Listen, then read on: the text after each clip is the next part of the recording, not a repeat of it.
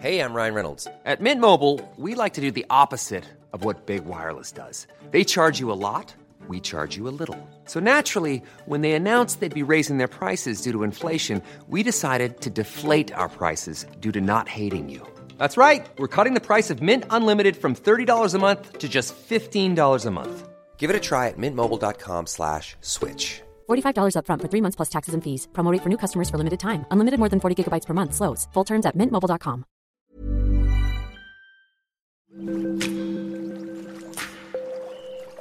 Aderezo presenta Qué sabroso con Gerardo León.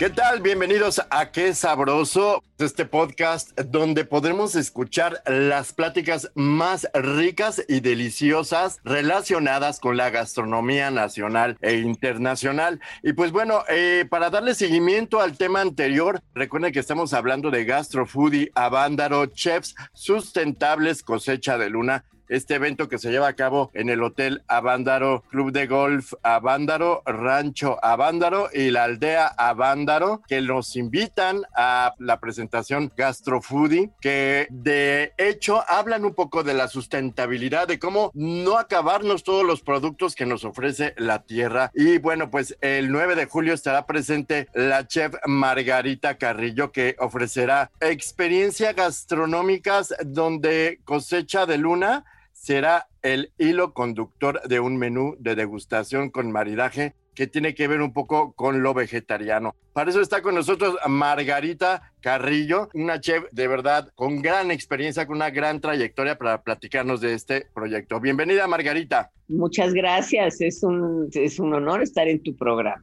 Al contrario, muchas gracias por participar con nosotros. Eh, cuéntenos, Margarita, ¿qué es lo que, eh, lo que vamos a, degustar? ¿Qué es lo que tiene planeado para sorprender los paladares nacionales e internacionales quien quiera ir aquí a Vándaro?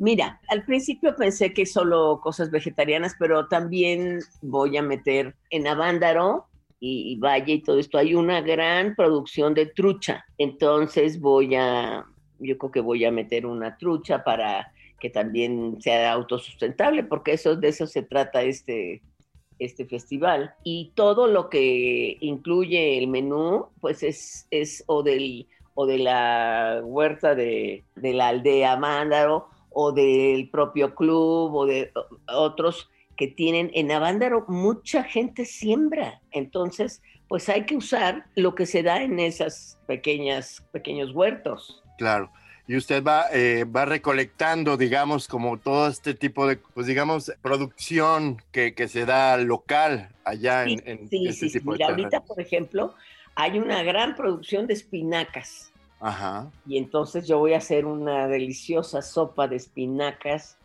una crema sin crema. ok, cuéntenos cómo va a ser eso. Es, es, es una crema de espinacas deliciosa, pero no lleva crema. Estoy uh -huh. tratando de que usemos todos los rabitos, para que se use todo, eh, los rabos de las espinacas, los rabos del, del, cilantro, estemos usando todo. Digo, y a mí me encanta la comida francesa, pero no es así que el cuadrito quede perfecto y lo, lo que está fuera del cuadrito se tira. No, no, no. Aquí hay que usar todo. Todo. Claro. Y de ahí viene esta idea de, del tema de la sustentabilidad, no desperdiciar, sino aprovechar al máximo. Exacto, exacto. Y que sean productos de la tierra, productos que pueden ser de diario y pueden usarse también en un evento elegante. Entonces, eso, eso es lo que, eso es lo que vamos a hacer. ¿Qué más vamos a, a poder probar este mira, 9 de julio? Mira, vamos a hacer una ensalada que es como una entrada, a mí me fascina, adoro esta ensalada, de bulbo de hinojo, que en México necesitamos acostumbrarnos más a comer el bulbo de hinojo porque es sumamente nutritivo, es fresco para el verano, este, es una ensalada deliciosa que lleva manzana, bulbo de hinojo, lleva muchos verdes, eh, ejotitos de estos japoneses, ejotes dulces, también lleva ejotitos de los delgaditos franceses, tomate verde del nuestro, pero el morado que se da allá en Avándar. No sé si ustedes ya lo conocen, pero tiene un sabor muy particular. y también eso se le agrega a la ensalada y pues estamos tratando de, lo que encontramos ahí en la, en la huerta de, Sonia, pues ese la ensalada es una cosa que a mí me fascina. Yo podría solo comer ensalada. Y luego vamos a servir una sabanita de, de, de setas. Se les hace un proceso para que queden así como una sabanita y las vamos a servir. la- Hacemos al carbón una pasadita y luego se, se les baña con encacahuatado y va acompañado con unas rodajas de un tamalito que se llama de siete cueros y tiene una técnica este tamal que es rodado o de caramelo. Y entonces es como, como un caramelito y lo vamos cortando y se, y se le pone en un lado así a las setas y luego se baña con el- una parte del encacahuatado y un poquito de semillitas y no, no, es, la verdad es una delicia. Nuestra comida es una delicia. Así Y es. luego vamos a servir la trucha en una salsa de choconostle, juguito de naranja, pero el choconostle es muy importante porque pues, es algo muy de- nuestro, ¿no? El choconostle. Este choconostle, como ustedes saben, pues mucha gente lo confunde eh, hasta con una tuna, ¿no? Como con su forma, este, cuéntenos un poquito del choconostle, que a lo mejor no, mucha gente, este, no sabe acerca de este gran Claro, pero, mexicano. Pero no, el choconostle le quieres dar una mordida. En primer lugar, el choconostle es muy ácido, por eso eso quiere decir su nombre en náhuatl, tuna ácida. Y tiene una gran cantidad de vitamina C y, y tiene la característica de la tuna, tiene la- las semillas dispersas por la carnita, por la pulpa. Ajá. Y el choconostle no, el choconostle las tiene concentradas en el corazón y lo que se usa del choconostle es lo de afuera, la carnita de afuera. Y luego ya lo pelas o lo asas y se puede hacer salsa, agua, agua fresca, tamales, ensaladas, todo. Claro. Es, es riquísimo. Y este, Y esa acidez combina bien con otros eh, ingredientes. Claro, claro, claro. Este, e- este, en este caso estamos haciendo un adobito, una ensala, un eh, aderezo de choconostle con chile cascabel y no pica, pero le da un sabor acidito dulce, Mm. muy rico.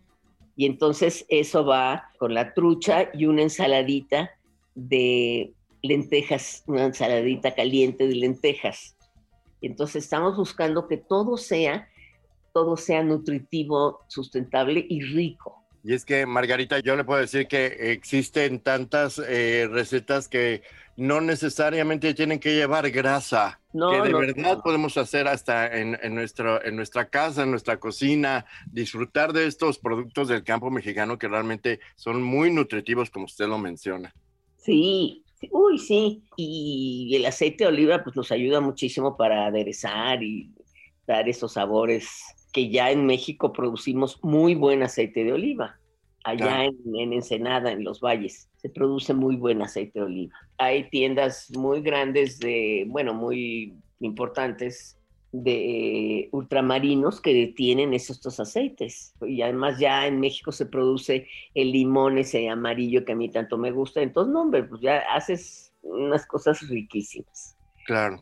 Y entonces, y esa combinación con la lenteja, con la ensalada de lenteja, con su toquecito así de, de, de cebollita roja, un poquito de, de tocinito así muy, muy delgadito, cortado en juliana muy fina.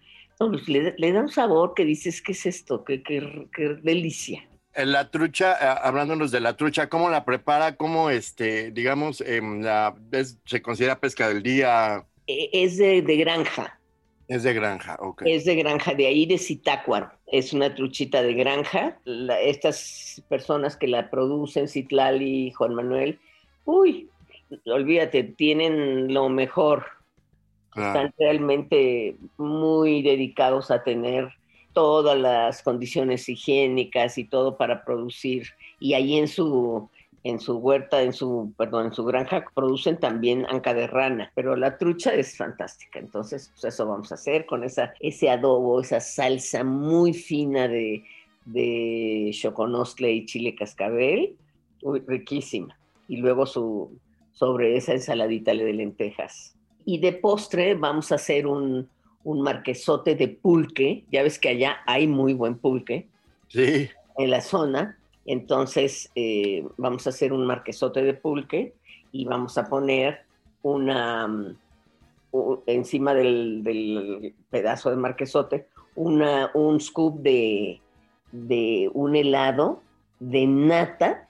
Es de acá de por el Estado de México. Buenísima la nata. De nata y miel de los altos de Chiapas. Miel de abeja todo, todo viene de donde es originario, realmente del producto local de diferentes partes de México, que eso es interesante. Exacto. No necesitamos traer nada de ningún lado. Claro. Y con este postre eh, cerramos, digamos. Sí, con este postre cerramos y café de ahí de la zona también. ¿Hay un maridaje en particular que, eh, que se utilizará para poder eh, degustar también junto con estos platillos? Mira, hay, hay dos Dos, todo está muy, muy bien balanceado. Hay un sommelier ahí en el, en el club que eh, marida todo y la vez pasada que se hizo la prueba con el grupo de prensa, pues quedaron encantados. Margarita, ¿qué, ¿qué, opina de este tema tan importante de la sustentabilidad que también es eh, en, pues en lo que se basa este proyecto y que lo hemos platicado un poco, pero eh, realmente eh, considera que nos estemos acabando un poco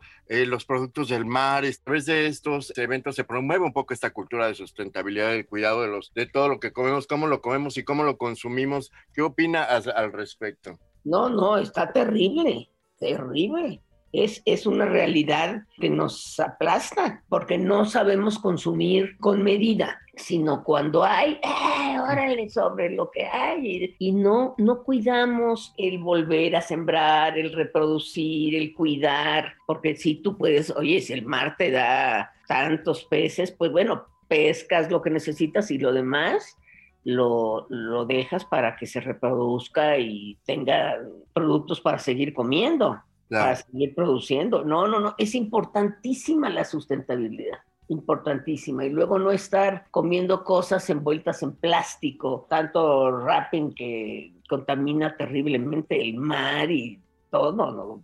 Ves fotografías de, de los ríos de, en Chiapas y está así totalmente contaminado de botellas de, de esas de plástico. De plástico, sí.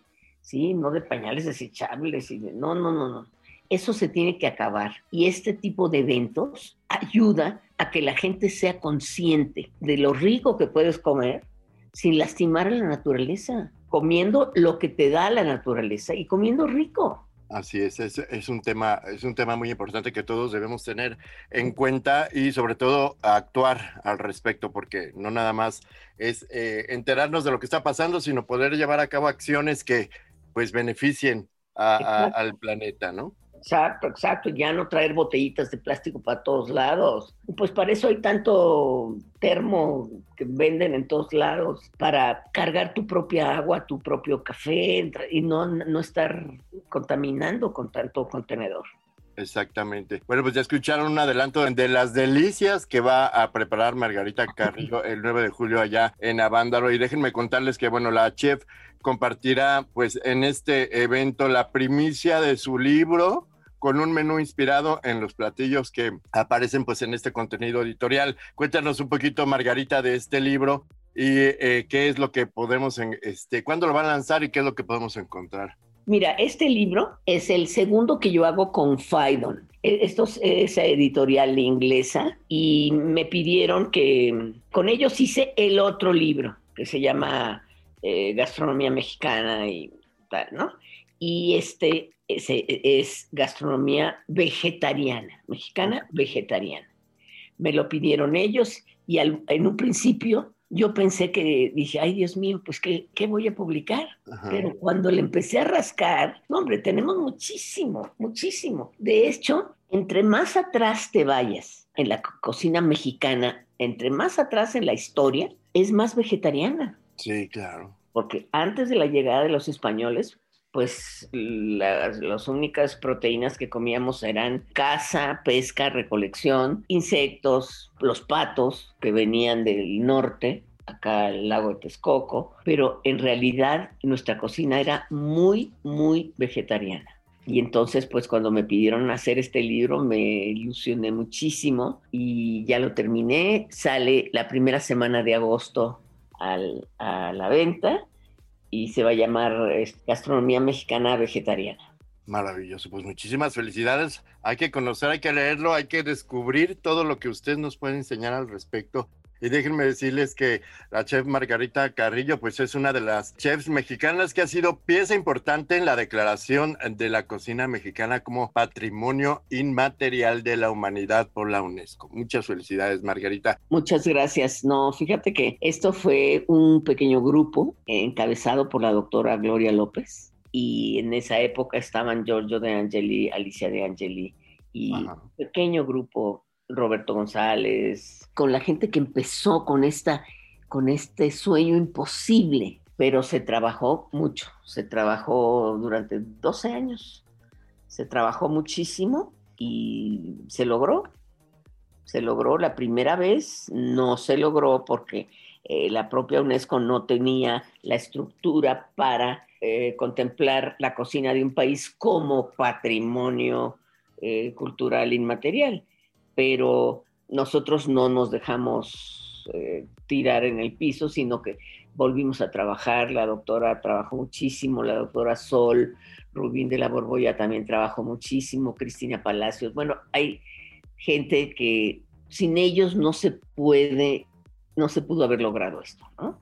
Sin el apoyo y, eh, del, del grupo de cocineras tradicionales de Michoacán que se hicieron porque hubo que dar testimonio de lo que había en México. Claro. pues ahí estaba la cocina michoacana dando testimonio. Pero esto no quiere decir que solo la cocina michoacana se considerara, sino fue el, el ejemplo que se dio, ¿no? Pero en realidad es toda la cocina de México. Y nuestra, nuestro México, nuestra cocina fue la primera en ser declarada en el mundo como el total una cocina eh, patrimonio cultural inmaterial de la humanidad. Y ahora ya hay otros siete países que han, ellos también han propuesto han propuesto sus cocinas y han propuesto otras partes de sus cocinas, ciertos, haz de cuenta, la cocina japonesa, la ceremonia del té ya está declarado patrimonio cultural de la humanidad. Hay otras muy importantes ceremonias culinarias que están ya reconocidas, otros siete países por el momento. Maravilloso. Y me imagino que obviamente ya sabían algo sobre México y solamente no les quedaba más que comprobarlo al 100% de que...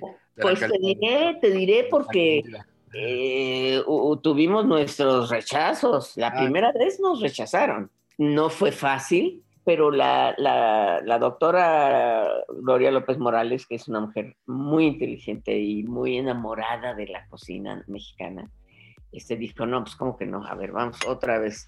Y, se volvió, se cambió el, eh, el rumbo que llevaba en aquel entonces, en el primer eh, eh, expediente se hizo enfocado principalmente en el maíz y, que sin maíz no hay sin maíz no hay país. Y eso es cierto pero pero no solamente hay maíz hay mil otras cosas y sobre todo hay técnicas como la nixtamalización y como otras muchas técnicas muy importantes que México ha donado al mundo.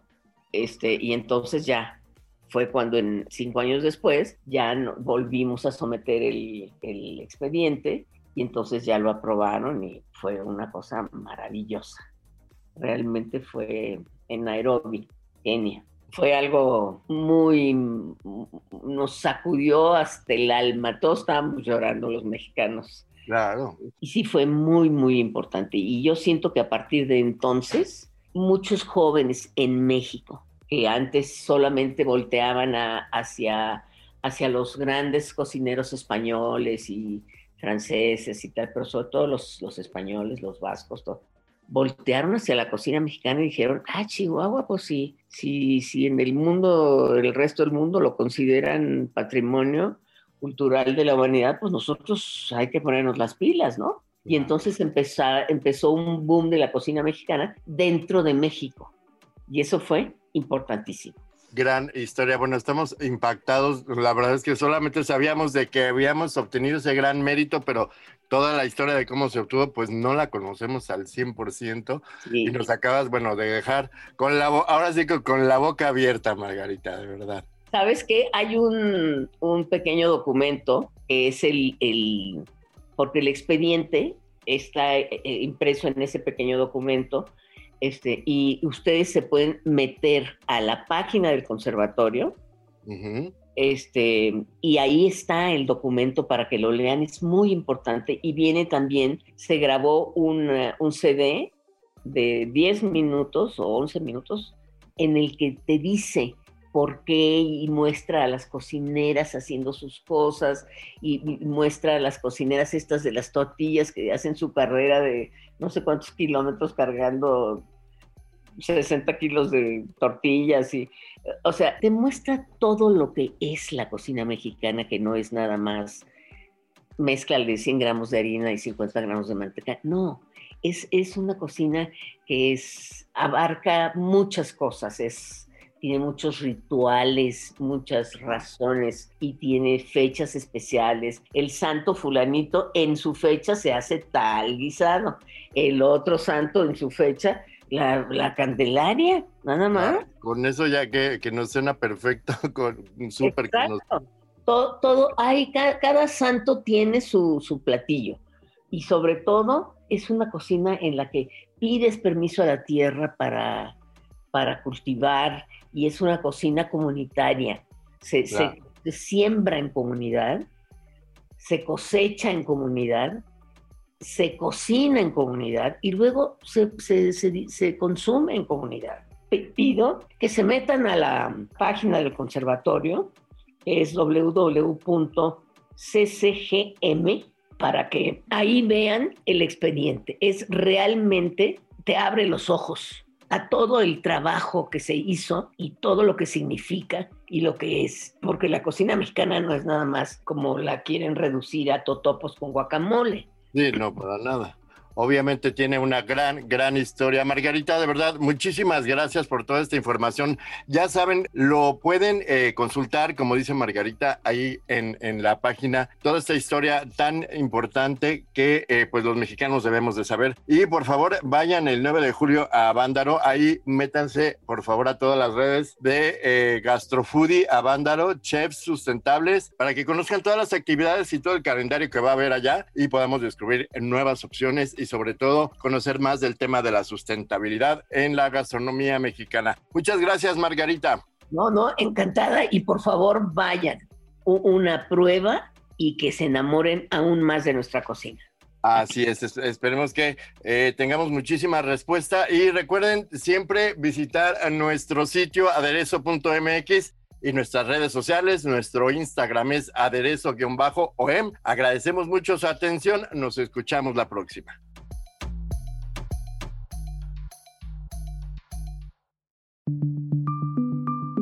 Esta es una producción de la Organización Editorial Mexicana.